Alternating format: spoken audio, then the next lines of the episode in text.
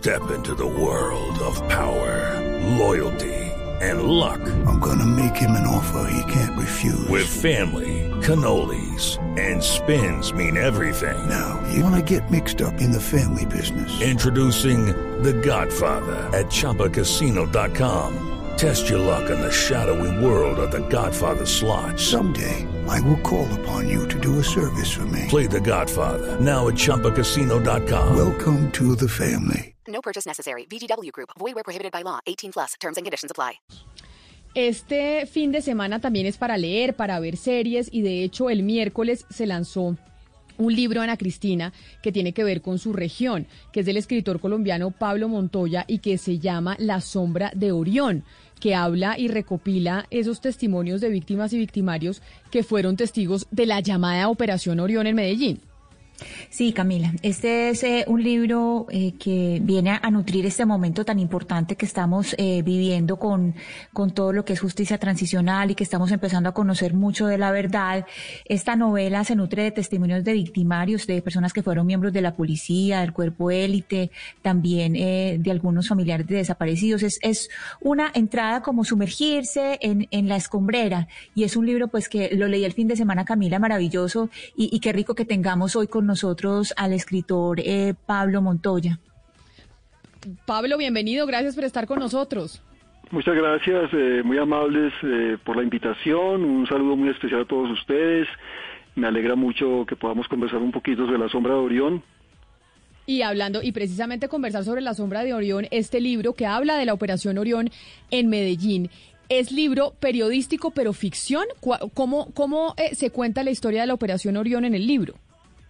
Sí, es un libro, es, un, es una ficción, es una novela y yo quisiera que todos los lectores la tomaran como una novela, pero es una novela que está fundada, por supuesto, en acontecimientos que sucedieron en Medellín, eh, digamos, en el 2002. Inclusive la novela se, se va muchísimo más atrás a contar las historias mm, de la formación de los barrios populares, particularmente de los barrios que conforman la Comuna 13. Pero es un libro eh, que tiene, eh, por supuesto, un, un, basamento, digamos, de trabajo periodístico. Yo no soy periodista, por supuesto, pero sí hablé con muchas personas, visité muchas veces la Comuna 13, como dijo Ana Cristina, eh, conversé con víctimas y victimarios, con, con eh, digamos, policías que participaron en la Operación Orión, eh, con familiares de, víctimas de desaparecidos. Entonces hice un trabajo de campo que está muy relacionado, por supuesto, al trabajo periodístico. Pero es ante todo una novela y yo creo que toda esa información que yo recuperé, que yo recopilé,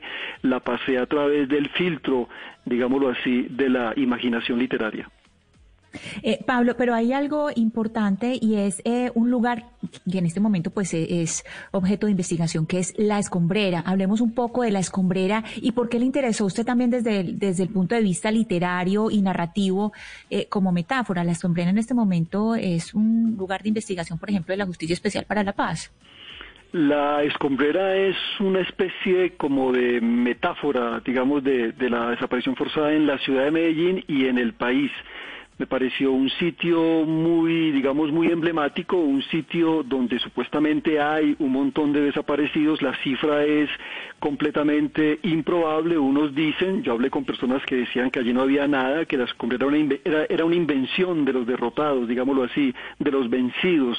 En esta cruenta guerra que hubo entre grupos armados eh, oficiales asociados con grupos paramilitares que recordemos, eh, eh, mm, digamos, expulsaron a las milicias eh, guerrilleras de la Comuna 13 en el 2002. Entonces, hay otras personas que dicen que hay tantos cuerpos allí depositados sobre esa montaña de escombros eh, eh, las cifras entonces comienzan a variar y me pareció que toda esta, toda esta improbabilidad de demostrar, de comprobar algo, era evidentemente un terreno propicio para el trabajo literario.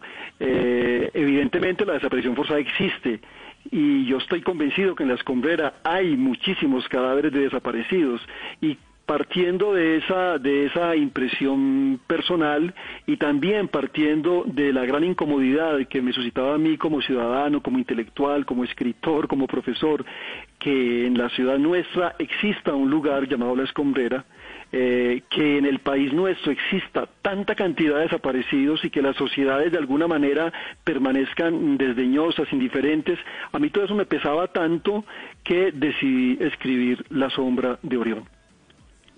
Pablo, cada vez estamos viendo más textos literarios, novelas, incluso, eh, pues digamos, programas de televisión, etcétera, que recogen un poco acontecimientos históricos recientes y los cuentan. Yo quiero preguntarle a usted cómo conciliar en un texto como el suyo, pues los hechos, las víctimas, la verdad, pues con la novela y la ficción y cómo no distorsionarla cuando todavía, pues las víctimas, muchas de ellas están esperando encontrar una verdad. Eh, mira, frente al asunto de la distorsión, eh, eh, ustedes recuerdan que hay un célebre caso en la literatura colombiana que es Cien años de soledad y la manera en que García Márquez abordó la masacre de las bananeras masacre que también suscitó un montón de cifras y que aún no sabemos en realidad cuántos muertos produjo la masacre de las bananeras. Pues García Márquez decidió simplemente poner allí en su novela que hubo tres mil o más muertos y además los montó en un tren y hizo que ese tren tirara a esos muertos eh, eh, provocados por la represión militar de entonces cayeran al mar como si fueran bananos podridos, ¿no? Entonces yo creo que la distorsión en la literatura de alguna manera o la o la hipérbole, la exageración, la transformación es fundamental y eso es lo que yo más o menos también eh, traté de hacer en La Escombrera. Yo hasta pongo un personaje allí que es un músico muy, muy particular que está rastreando los sonidos a través de un montón de aparatos que él tiene, está rastreando los sonidos de los desaparecidos en La Escombrera. O sea, eso es una, una, una ficcionalización, mm, sin duda alguna, eh, de esa situación tan terrible de la desaparición forzada. Y ese músico, ese músico está recogiendo una especie de, él, él construye una sonoteca y en su sonoteca él está metiendo los sonidos de los desaparecidos. Y él está convencido que en la escombrera están todos los desaparecidos de Colombia. Entonces yo creo que son terrenos mm, que favorecen este tipo de, situaciones. Ahora bien, hay que fundarse basarse en esos testimonios, en la lectura de tanto material que hay sobre la Operación Orión y sobre la escombrera, y eso fue lo que yo hice. A propósito de eso, le pregunto, eh, ¿qué tanta libertad se toma el escritor para, para, digamos, entre comillas, meterle muela a la realidad y distorsionarla, porque de hecho en el caso que usted citaba de 100 años de soledad de García Márquez, aún hoy hay quienes citan esa cifra como la cifra histórica, los 3.000 y más muertos de las bananeras, siendo que esa, esa cifra es producto de una exageración de García Márquez. Pero en el caso suyo, en el caso de la novela, ¿cómo, cómo se hace, por ejemplo, con un personaje como Pedro Cadavid?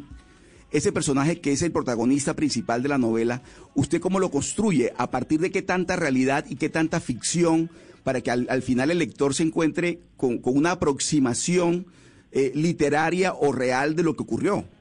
La novela toca, o sea, la, novela oscila en esos, en esos, en esos, eh, de esos ámbitos de lo real, de lo real, de lo real histórico y de esa, digamos, ficción o, imaginación de la realidad. En el caso de Pedro Cadavid, Pedro Cadavid es un personaje que yo ya he puesto en varios de mis libros, en varias de mis novelas, y, Pedro Cadavid es como un alter ego mío. Entonces yo a Pedro le doy muchas cosas que verdaderamente eh, sucedieron conmigo. Yo estuve mucho tiempo fuera del país, llegué a Medellín en el 2002, un poco antes de la Operación Orión, llegué a una ciudad, en, eh, digamos, eh, sumergido en una guerra, en una guerra urbana sucia y complejísima.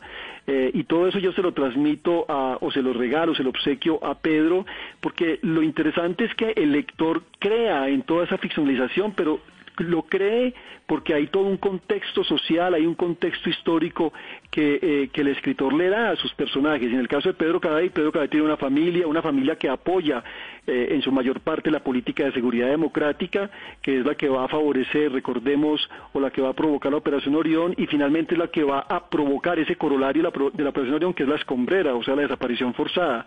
Entonces, eh, yo trato como de, de, guiar al lector a través de las vivencias de Pedro Cadaví en su entorno social, que el de Medellín, que, que, que, existió en aquel, en aquel entonces. Pablo, hay una pregunta que se han hecho eh, otros escritores en, una época similar a la de Colombia, por ejemplo, en Irlanda del Norte, cuando se empezó a escribir sobre, sobre el conflicto, ya, ya pasado el conflicto o firmado los acuerdos de paz, y por ejemplo, David Keenan, que es un bestseller, él se empieza a preguntar, ¿estábamos listos? ¿Estamos listos eh, lo suficientemente lejos de los eventos del conflicto para empezar a convertirlos en ficción? Y es necesario que haya una especie de brecha cultural e histórica antes de poder interrogar ese trauma que se vivió en la guerra. ¿Usted cree que ya en este momento los escritores están con, digamos, el suficiente tiempo o, o digamos, con esa distancia o no es necesario tener esa distancia con el conflicto? Ana Cristina, miremos el caso de la literatura colombiana. Yo pienso que la literatura colombiana a veces no ha necesitado que pase mucho tiempo para, digamos, para registrar en la literatura esos grandes, esos grandes traumas por los que ha pasado el país. Empecemos, por ejemplo, en La Vorágine de Rivera, que él escribe el, drama de las caucheras y, su escritura es contemporánea prácticamente de lo que está sucediendo con la Casa Arana y este exterminio de indígenas provocado por, esta, por este personaje, ¿no? En el caso de García Márquez y Cepeda Zamudio, que ellos recrean la masacre de las bananeras, lo hacen, lo hacen casi, eh, casi 40 años después, 50 años después. Eh, yo creo que eso depende un poco de la madurez del escritor, de la capacidad imaginativa que tiene, del talento que él despliegue en sus libros.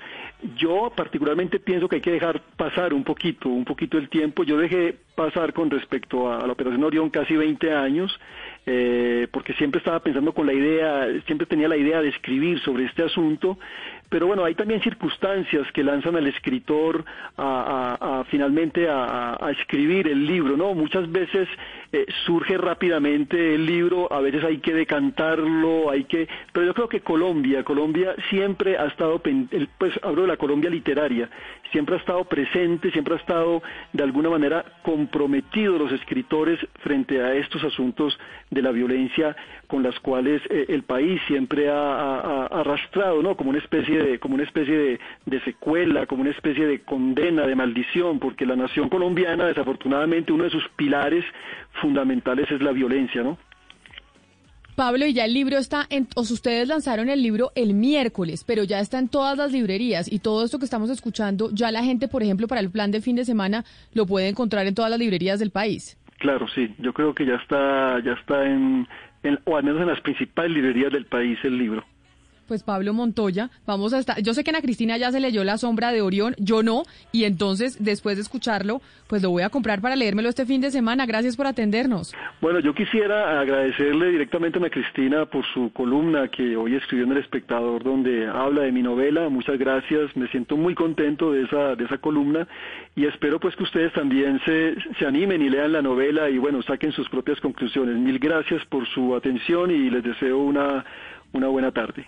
It is Ryan here and I have a question for you. What do you do when you win? Like, are you a fist pumper?